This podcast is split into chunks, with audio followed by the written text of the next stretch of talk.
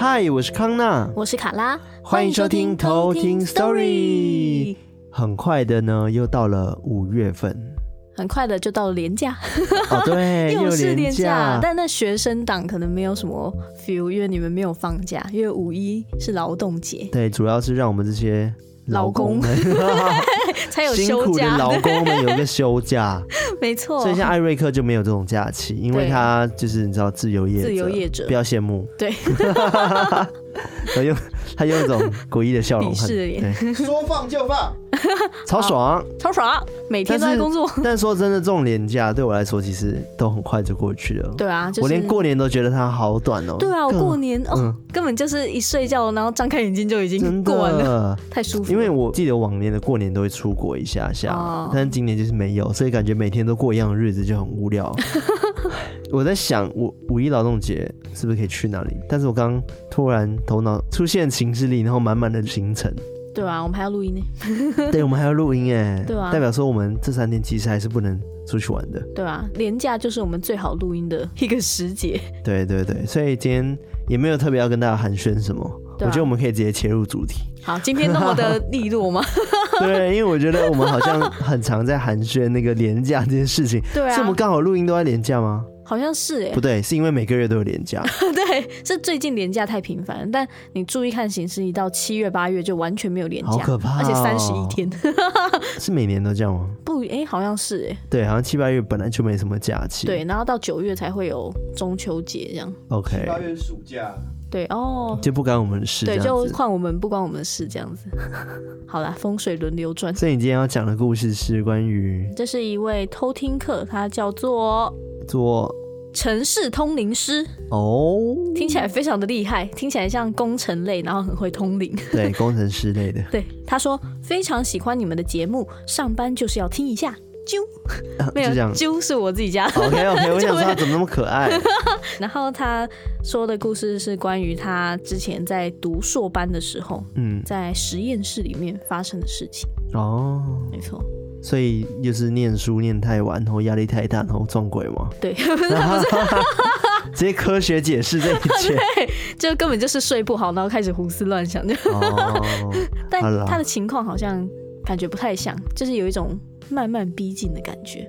哦，就是压力越来越大的意思，就越来越晚睡，然后睡眠越来越不足，然后考试要到了这样。好好好，那我们接下来就来偷听 story。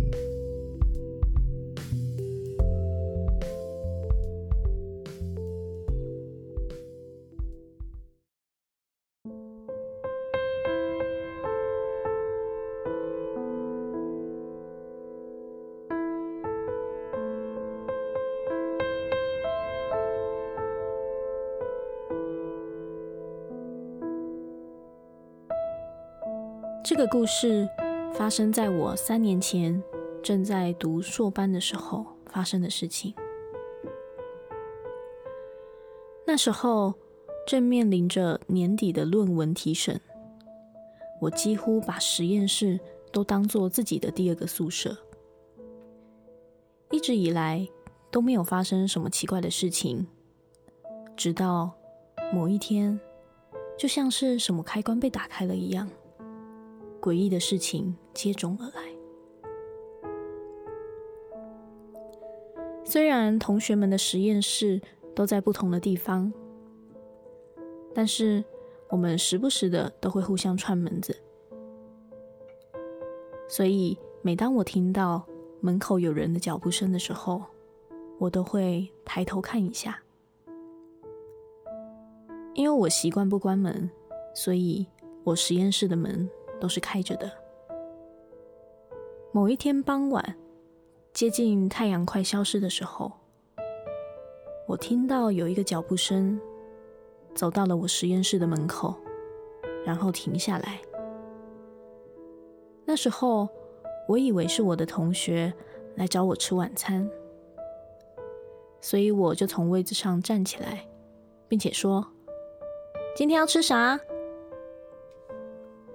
但是门口却没有半个人，我以为是自己听错了，所以就没有太在意。但后来我听到脚步声停在门口，却没有人的情况越来越频繁。之后，除了脚步声，甚至还有用指甲敲着实验室玻璃门的声音，就像是四只手指头轮流的敲着的声音，并且在门口叫着我的名字。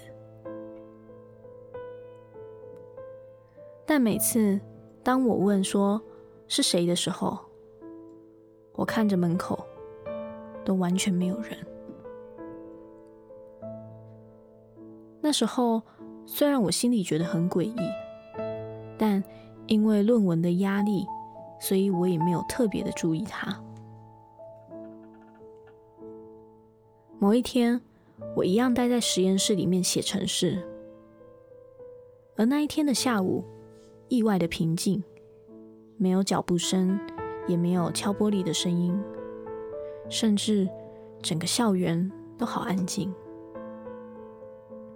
就像前几天的那一切都是我自己的错觉一样。当时我正伸着懒腰，并且脱口说出：“今天好安静啊！”突然，实验室后排的灯突然被关掉了。正当我想回头的时候，前排的灯也关掉了。这个时候，剩下我位子上面那排灯，然后也被关掉了。当下我在想，嗯，是跳电吗？我紧张的看了一下我的电脑。因为我刚刚打好的东西都还没有存档，但是电脑却没有关机，而且还停在刚刚的画面，代表说刚刚并不是跳电。而且如果是跳电的话，灯也不会这样一个一个的关起来。这时候，全部的灯又被打开了，我立马站起来。往门口看，一样，一个人都没有。我以为是其他实验室的人在闹我，所以我就往外面走。当时太阳已经下山了，我往其他的实验室的门口看去，所有的门上面的透气窗都是暗的。我去敲了几间，也全部都没有人。这时候我还是觉得说，嗯，一定是有人在闹我，所以我找了楼梯口，甚至连饮水机的后面都找了。这时候我突然想到说，今天是礼拜六，而且是中秋的连假，所以大家这时候早就都回家了。难怪连平时操场会有校队练习的声音都没有。剩下的只有鸟叫声和越来越多的狗叫声。我站在空无一人的走廊，环顾着每一间教室，希望看到至少有一间灯是亮的，希望可以有人在。但是整个校园还在的人只有我。我越想越毛，赶快存档，关机，包包收一收就赶快跑了。从此之后，我有一大段时间都不敢在实验室待得太晚。每次只要黄昏，太阳快消失之前，我就会赶快离开。后来学长也发现我不太对劲，就问我说：“是不是遇到了什么事情？”在听我讲完之后，学长环顾了一下实验室，并开口说：“嗯。”我看他目前不在这里。我还在想学长这番话是什么意思的时候，他就从皮夹中拿出一个看似红包的东西，里面装着两个黄色的符折成的八卦。学长将其中一张拆开来说：“一张你拿去贴在门口吧，另一张我拿回家去画掉。”这样他就没有办法进来骚扰你了。不过，离开实验室的范围我就不敢保证了，所以你还是不要待太晚，找时间去火车站旁边的妈祖庙求一张护身符带上吧。事后我才知道，原来学长家里是开公庙的，有在帮人问事，而他就是寄生。事情也慢慢的传开了。某一天，隔壁实验室的胖学长跟他实验室的朋友来找我询问这件事情。听完了我的叙述之后，胖学长沉默了一下，说：“我们还是不要在这边说好了，来我的实验室再说吧。”当胖学长这样说完的时候，我也马上知道是怎么回事了。也就不追问下去。故事说完了。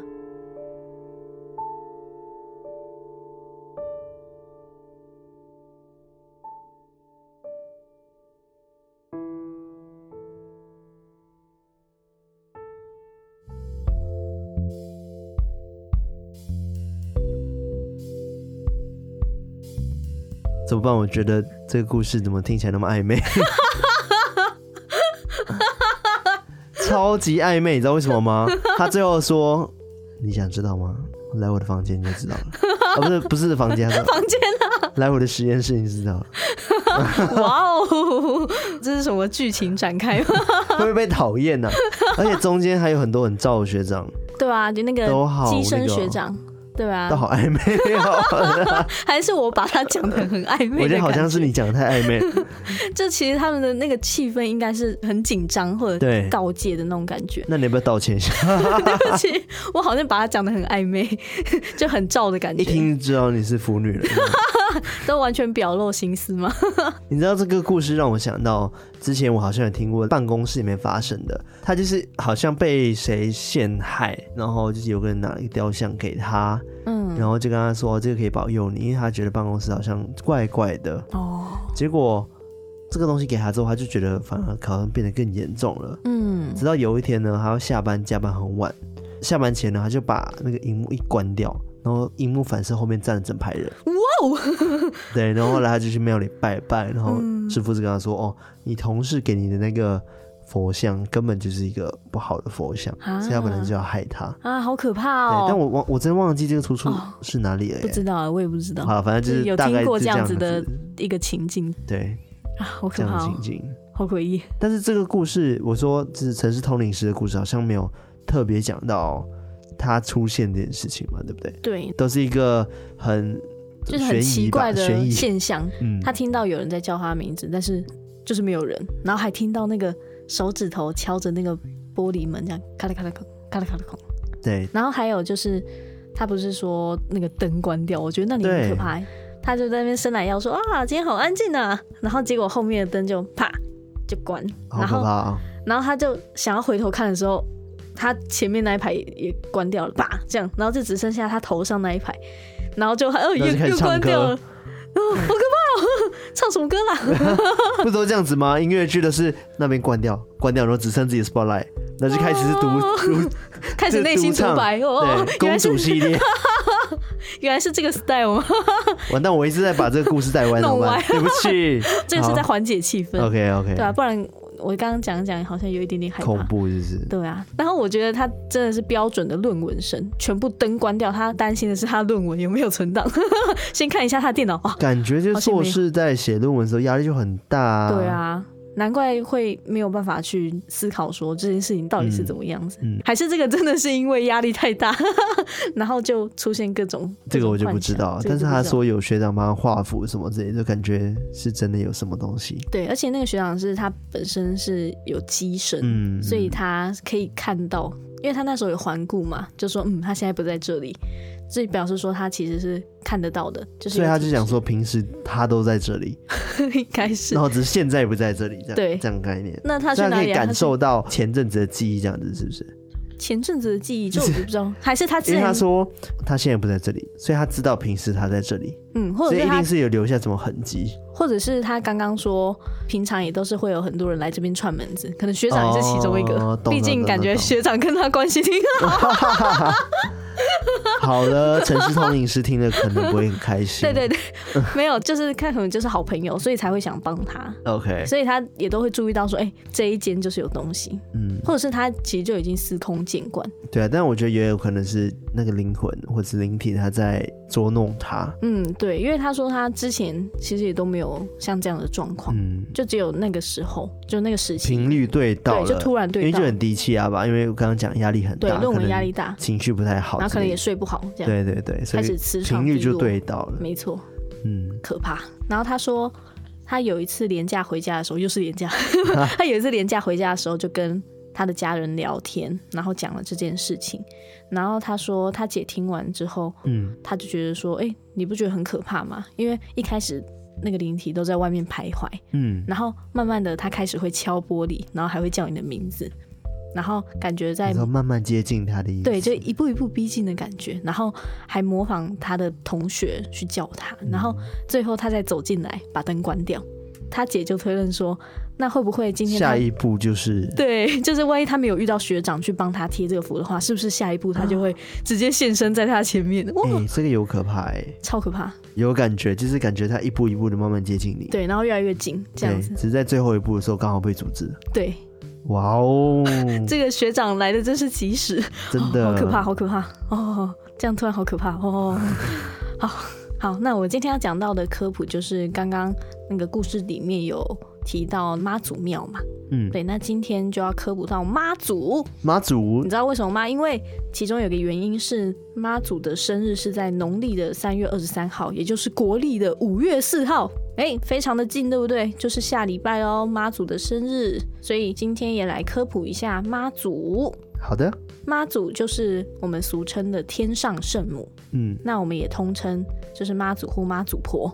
哦，对对对对，好像有听过这样子。对啊，那在台湾其实无论山村或渔村，或者是大街小巷，或者是一些港口乡村，都可以看得到妈祖庙。嗯，那也算是台湾非常非常普遍的一个信仰之一。妈祖她是古时候的一个宋朝人，出生在福建的莆田县湄洲岛，然后她的本名叫做林默娘。林默娘，对，应该大家很多人都听过。对，就是她的本名其实叫做林默娘，默娘这样子。哦。然后他的父亲叫做林愿，也是一个乐善好施的一个大善人。嗯。然后他的妈妈王氏育有一男五女，其中跟。然后是他，不是不是，那时候默娘还没有出生的时候，他们家里就是有一男五女，就已经有一男五女的孩子。嗯、夫妇两个人每逢农历初一十五的时候，都会往寺庙那边烧香拜佛啊，说希望可以再得一个孩子，一个儿子，因为觉得说哦，我们唯一的这个儿子太年幼多病了，哦，对，就是身体不太好这样子。后来这位林夫人王氏就做了一个梦。她梦到说有一个南海观世音大士，他赐给她吃下一颗仙丹，然后她不久之后就怀孕了。哦，之后到快要临盆的时候，有一道红光从照过来，对，从北方照过来，然后射入林夫人的房间，就这样子，然后生出了。对，不久之后婴儿就诞生了，然后这个婴儿。是一个女生，她从出世到满月都没有哭过，哦、所以她爸爸很危险呢。对啊，但是她都没有哭哎。小插曲就是，你知道婴儿刚生出来的时候一定要哭吗？必须哭。对，因为他会喘不过气啊。对对，他才会就是知道怎么呼吸。呼吸对。然后这位默娘她都没有哭过，所以她父亲就帮她命名为默娘，是沉默的默。对，沉默的默，然后娘子的娘，默娘。嗯默娘她从小就非常的聪明，她读过的经书都过目不忘，就是一个小学霸。到她十三岁的时候，就有一个自称是玄通道人的人到他们家去教默娘。儒释道的学历哦，oh. 我觉得有点奇怪，是怎么突然就有一个人说要来教书就教书，然后还没有人阻止他这样子，这样是一个缘分吧？对对，应该是，但是他教了他三年，oh. 就是来去自如.然后就也教他一些比较玄微的一些秘法这样子，然后三年之后，这个道士就告别灵府去云游四海。这时候的默娘已经精通儒释道三教之书，然后她也自身的修行达到了元神出窍的一个境界。这样，然后到了十六岁的时候，嗯、有一次她跟她一群闺蜜出去玩。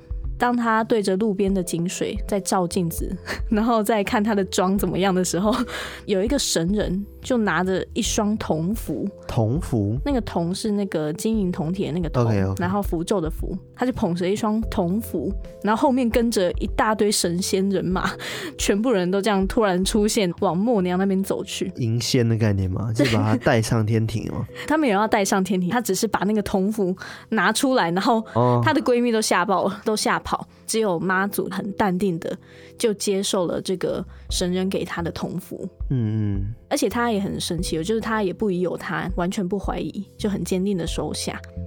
然后妈祖接受这个铜符之后，就有了神通，可以斩妖除魔，然后法力一天比一天高强，变成说他可以慢慢的去驱邪，然后去救世治病，非常的神通广大，所以后来人们也称他是神姑。或者是龙女，龙、哦、女对。后来因为传说，妈祖是在二十八岁那一年就离世。嗯、那故事这边有两种说法。第一种说法是在默娘十七岁的时候，在湄洲岛的西门夹乡港口，有一艘商船遭遇台风，风浪很大，村民都不敢出海去救援。嗯，然后默娘知道之后，就赶快动身前往海边，她就折一束青草，抛到海里面。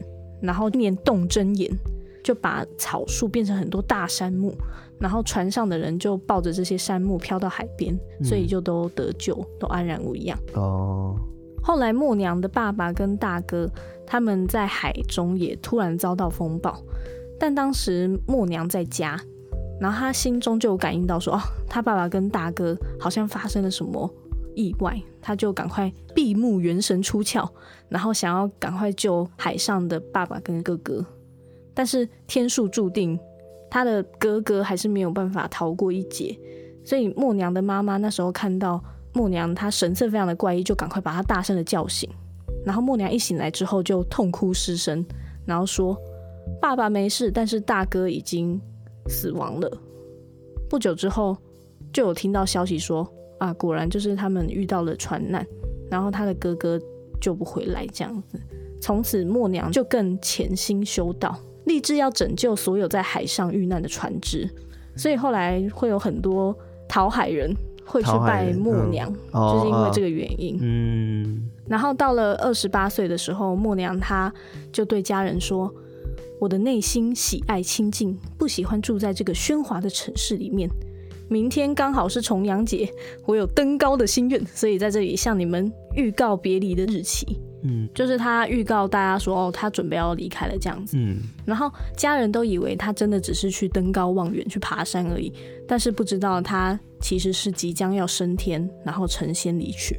嗯，对，这个是其中一个传说。那第二种说法是，妈祖在二十八岁的时候，他爸爸出海捕鱼就遇到船难。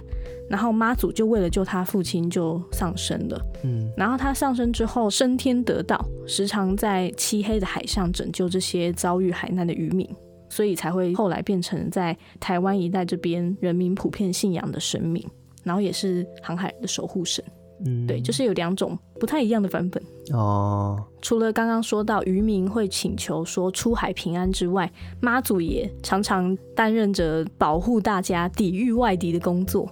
然后也求雨，就是会求下雨，然后会保佑商业，保佑海运，然后考取功名，就跟上次康纳说到那个华佗那一集一样，嗯嗯，就是妈祖也有保佑大家可以去考取功名。OK，对，那因为他的形象也都是非常的慈祥和蔼，所以也都是台湾民间信仰非常广泛的一个最强天后。对，有这样子的说法，到处都会说他。他大大家都来拜妈祖这样子，对，就是封妈祖这个概念。嗯、那其实妈祖也有几个非常神机的一些传说，像记不记得之前在某一集的时候有讲到说，那个观音洞，对，观音洞的时候，那个有观音会接炸弹这件事情。对对对。那妈祖也有一样的传说。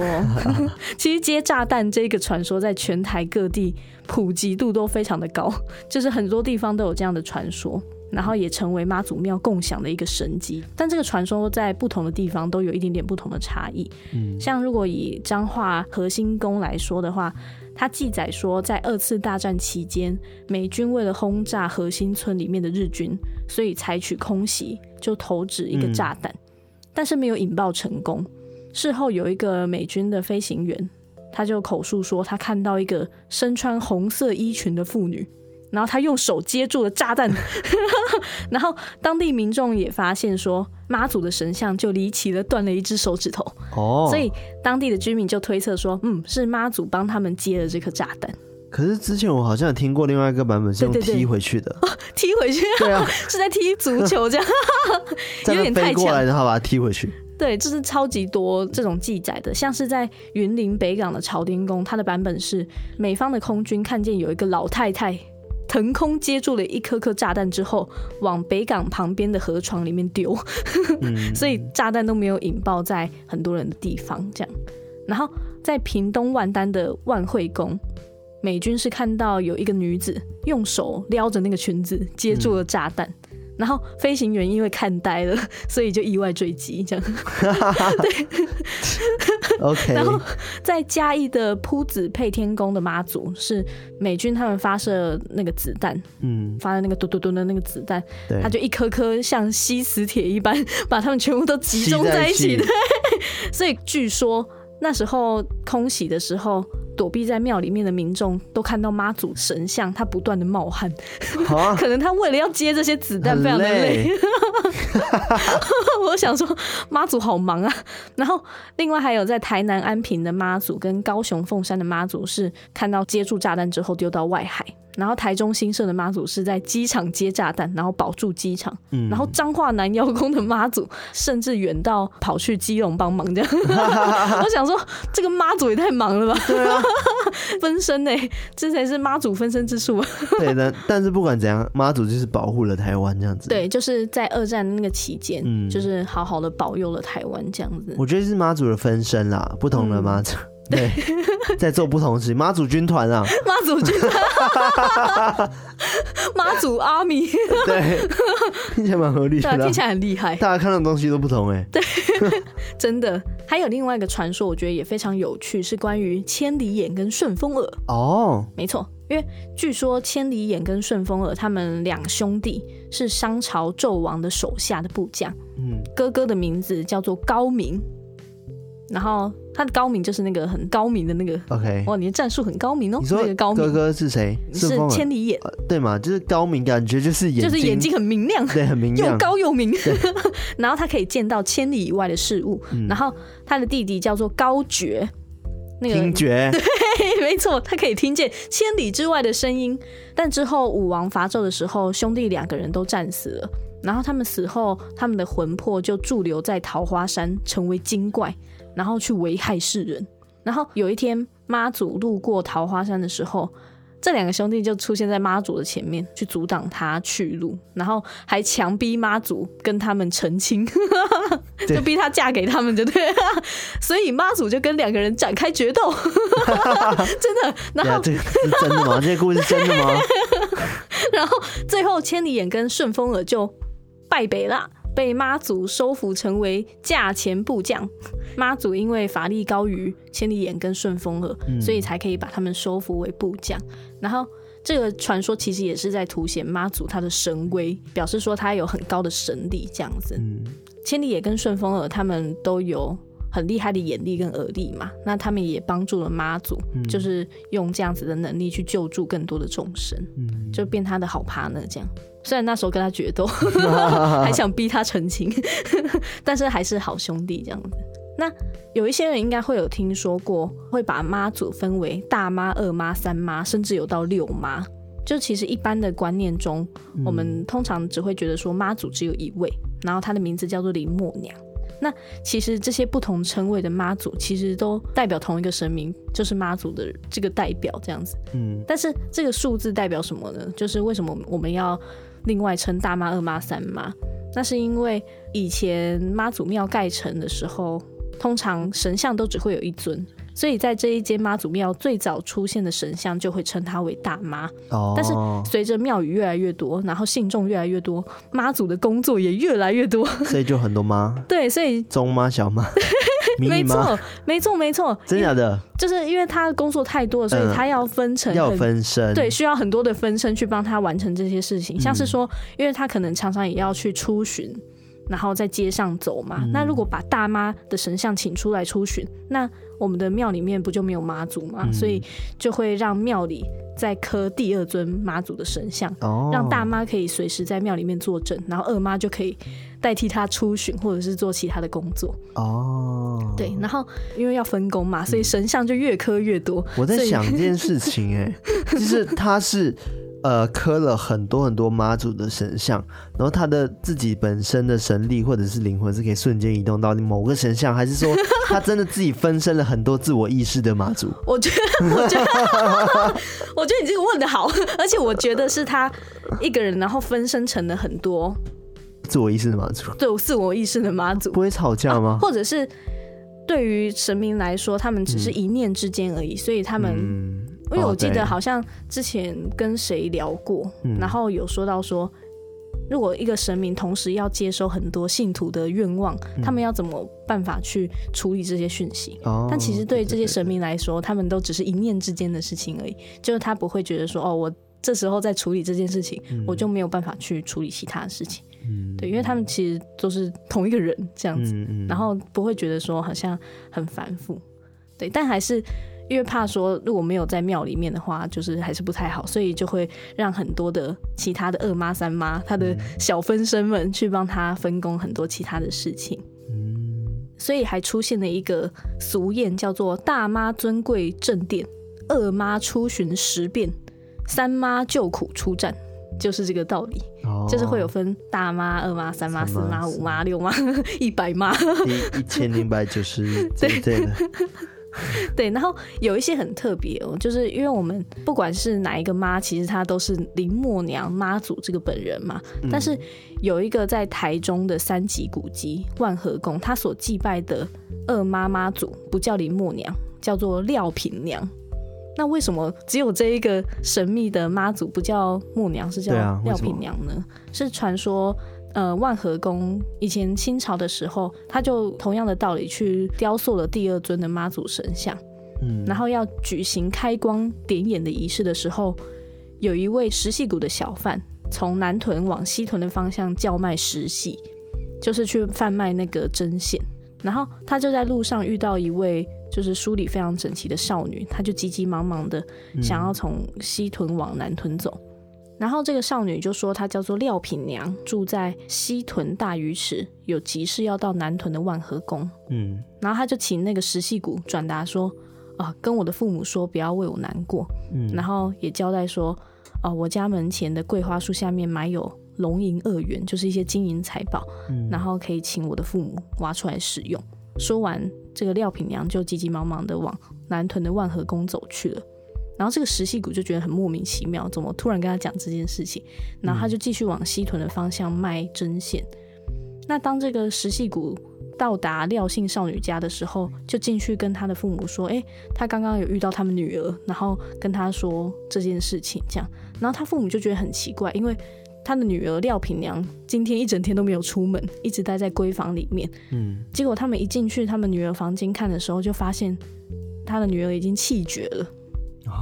对，所以他们就急急忙忙的到屋前，照着他的话说，那个桂花树下面挖，然后也真的挖出龙吟二元，然后他们就觉得很巧，大家就相信说万和宫所造的这第二尊妈祖的神像，就是他们女儿廖品娘所附体这样子。哦，过一阵子，廖品娘的父母因为很思念他的女儿，所以就想说到那个南屯的万和宫去拜拜。嗯，然后当他们进到万和宫的时候，看到这一尊新科的二妈神像，竟然看到她留下一颗泪珠，就更让他的父母觉得说啊，这个二妈的妈祖神像就是由他的女儿廖品娘，嗯，她所附身的。看到他爸爸妈妈来看他，所以才会流下眼泪。嗯，所以这个传说就成为这一个台中的这个万和宫妈祖二妈的传奇的故事。后来一开始大家就会相约说，那我们就每一年都让，就是让我们的二妈妈祖回娘家。嗯，然后但不知道从什么时候开始就改为说每三年回娘家一次，所以二妈回娘家的这个习俗就从清朝的那个嘉庆年间到现在已经有两百多年的历史，也是台中三月风妈祖的一个妈祖文化庆典重要的活动之一。哦，对。那说到妈祖文化庆典重要的活动，你知道还有什么吗？妈祖绕境，没错，就是每年，没错，就是每年农历三月举办的大甲妈祖绕境。哦，其实很多地区都有妈祖绕境，只是。大甲妈祖绕境是比较著名的，嗯，因为像你知道大甲妈祖绕境进香，跟天主教的梵蒂冈耶诞弥撒，还有回教的麦加朝圣，嗯，这三个宗教的盛事被 Discovery 频道并列为世界的三大宗教盛事之一，嗯，嗯，对，就是他们并列世界三大宗教盛事。对，所以是非常巨大的。那刚好今年的那个大甲妈祖绕境是已经在四月九号的时候就从大甲，嗯，对，就从大甲镇澜宫出发，然后经过彰化、西罗、新港，然后再从北斗、清水绕回大甲这样子，嗯、然后绕境总共九天八夜，很猛哎、欸，真的很猛，真的很猛。然后四月十八号就已经绕境结束回来。因为他们每年都会有个绕境主题，那今年的绕境主题是承诺，是以众神相会、百年慈航、世界共好为目标。就他们绕境的这个意义，其实就是希望祈求妈祖可以庇佑台湾去平安健康，嗯，然后也祈求世界可以平安健康。哦，因为尤其是近年那个疫情，因为目前在其他国家还是非常的严峻的，然后是觉得说世界好，大家才可以一起好。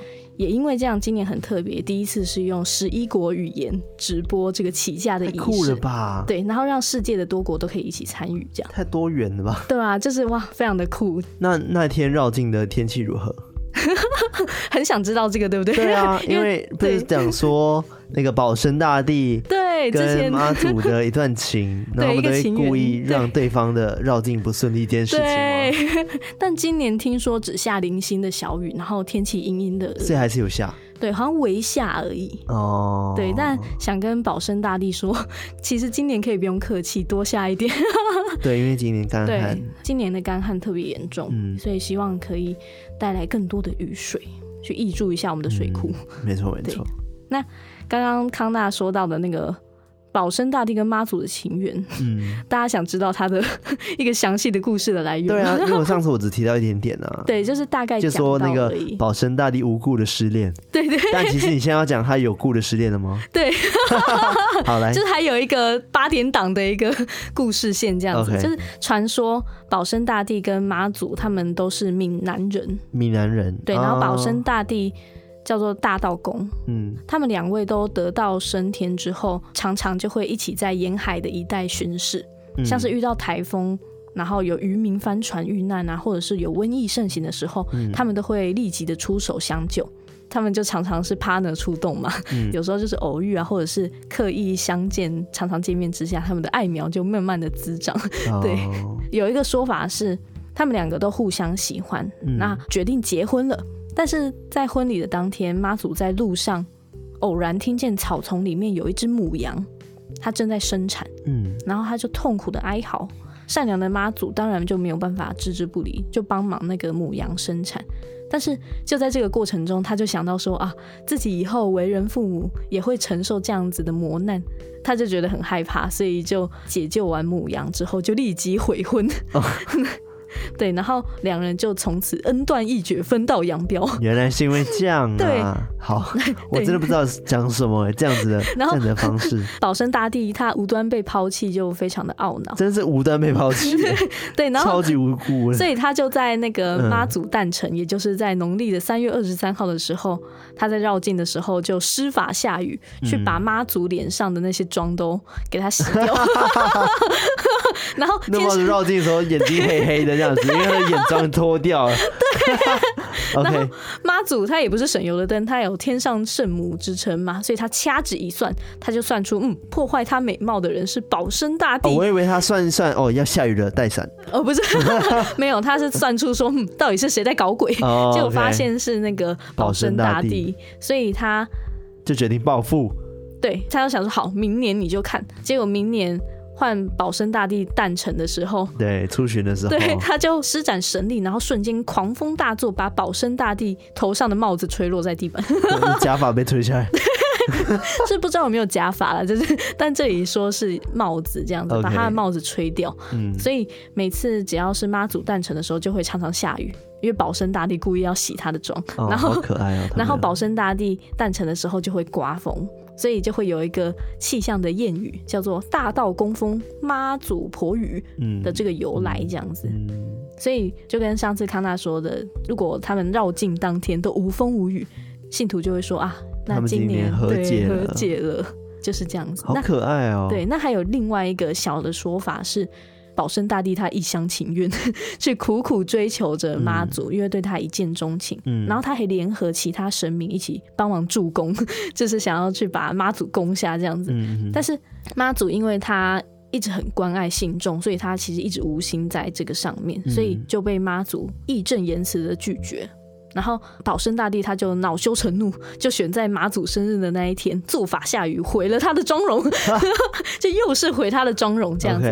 然后就让马祖狼狈不堪。嗯，妈祖也很生气，所以就是又爆，对，就是刮又刮风，把他的帽子吹掉，这样子挫挫他的锐气。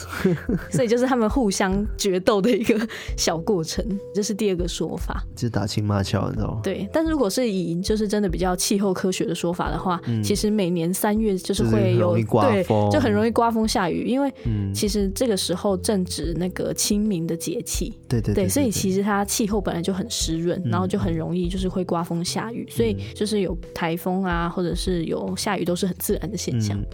对啦，一定要用科学解释的话，就会是这样子的。然后，因为其实我家里。也是拜妈祖的，嗯，就是我家里的神像现在是在阿妈家，嗯，然后都是拜妈祖。我怎么记得那个踢那个炸弹回去是你阿妈说的？哦，是吗？对啊，好像是你告诉我的。欸，是吗？是阿妈说的。喔，对，哦，好像是哎，哦，阿妈，对啊，就是因为我们家以前都是拜妈祖，然后我们都会拿去那个北港的那边。嗯因为他们那个庙那边好像是信徒可以把家里的妈祖全部都拿过去，然后一起就是在那边共襄盛举这样子。太酷了吧！所以那边有很多妈祖神像，对，很多很多妈祖神像。然后我们就是就，怎么听起来感觉很像那种？你说很像妈祖大会？对，妈祖大会，妈祖同乐会，就是大家的妈祖都带来，而且大家的妈祖可能长得都不一样，对，就装扮比较好看，然后 对衣服会不一样，很酷啊！对啊，超酷的，就是这个妈祖同乐会，然后。就会开车，然后阿妈就坐在前座，然后抱着妈祖这样子，嗯嗯，然后我们就会一起开车过去，嗯，或者是可能时间到了之后，我们就一起去把她接回来。哦，对，就以前会这样子。然后有一个传说是妈祖他会眷顾姓林的子孙，因为妈祖是专门给姓林的吗？对，因为是属于因为对姓林的那个。族人们来说，他觉得说，因为妈祖她是姓林嘛，林默娘算是本家，所以都称呼妈祖为姑婆祖。在那个宜兰也有一个俗语是。姓林的妈祖顾子孙，就说妈祖会比较照顾林姓信徒，像是我，就是林家这样子。Okay. 嗯嗯、所以他们也有说法，说是如果有遇到什么危急之时的时候，妈祖会优先救援林姓子孙。这太偏心了吧？对，我也觉得太偏心了。我觉得可能是为了去加强这个。宗族的力量的凝聚，嗯，所以才会有这样子的一个俗语去产生。嗯，但我相信妈祖其实他一定是很慈悲，嗯，就是如果是真的有危难的时候，都会出手相救，一定会，就是不会说啊，因为你姓林，然后特别保护台湾了。对啊，他其实一定当然就是非常的慈悲。最后的最后，如果大家要去拜妈祖的话，要记得说妈祖他其实是吃素的。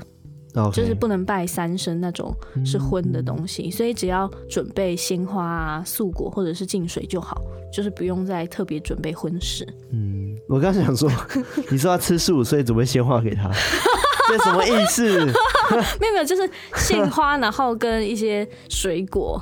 OK，吃的是水果，对，或者是水这样子。对对对对，不是吃花，因为吃素都吃花嘛，草本这样子。这个就是我今天大概关于妈祖的科普。嗯，其实还蛮丰富的。对，其实很多东西可以讲，因为妈祖的神机真的是太多太多了。我还要找到什么让儿子起死回生 的一些神迹的故事。如果大家有兴趣的话，也可以多到自己 Google 对自己 Google 找找看。然后你知道有一个鱼叫做妈祖鱼吗？不知道。你说真的有一种鱼叫做妈祖鱼？对，然后它其实是海豚，是一个濒临绝种的一个海豚，叫做中华白海豚。所以只有台湾才有的。它常常会出现在西部沿海一带，或者是那个金门的。一些渔夫常常会看到，所以它绝种了吗？还没，还没，还没绝种，濒临绝种。但是它很特别，是它常常会在那个妈祖绕境的那个时期，会出现在西海岸那边。哦，那么酷。对，所以很多信徒就觉得说啊，一定是他也一起来。应该是说平时绕境没有在绕境，不会走到西海岸吧？会啦，就是我们。基本上就是都在西海岸的，就是啊，反正就是那个渔民嘛，就因为很多渔民都是去信奉那个妈祖的，所以他们可能出海捕鱼的时候就看到哦，怎么那么多海豚都是这个，刚好在这一天，对，都在这个时期出现，所以他们就觉得说哦，它一定是有妈祖的庇佑，这就叫妈祖鱼，对，所以就叫做妈祖鱼。哦，对，它它其实是海豚，但还是叫它妈祖。白海豚，对，中华白海豚。大家可以 Google 一下，其实蛮 Q 的。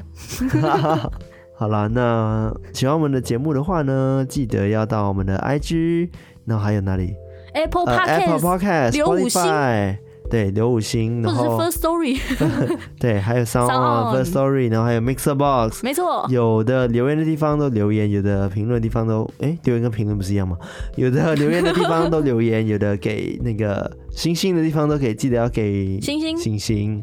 没错，然后跟大家就是再呼吁一下，我们的 IG 即将破一万人了，所以大家就是在帮我们 一人来一位朋友们哈，对，多推多推，多推广一下，偷听即将上滑，然后我们就来 上滑，上滑之后我们就会有我们的小活动啦，对，小活动，对，给大家这样子。惊喜小活动，对，还有可能抽奖之类的。嗯。所以，请大家敬请期待喽！哇哦，那我们今天就到这边喽，下次再来。偷听 story，拜拜。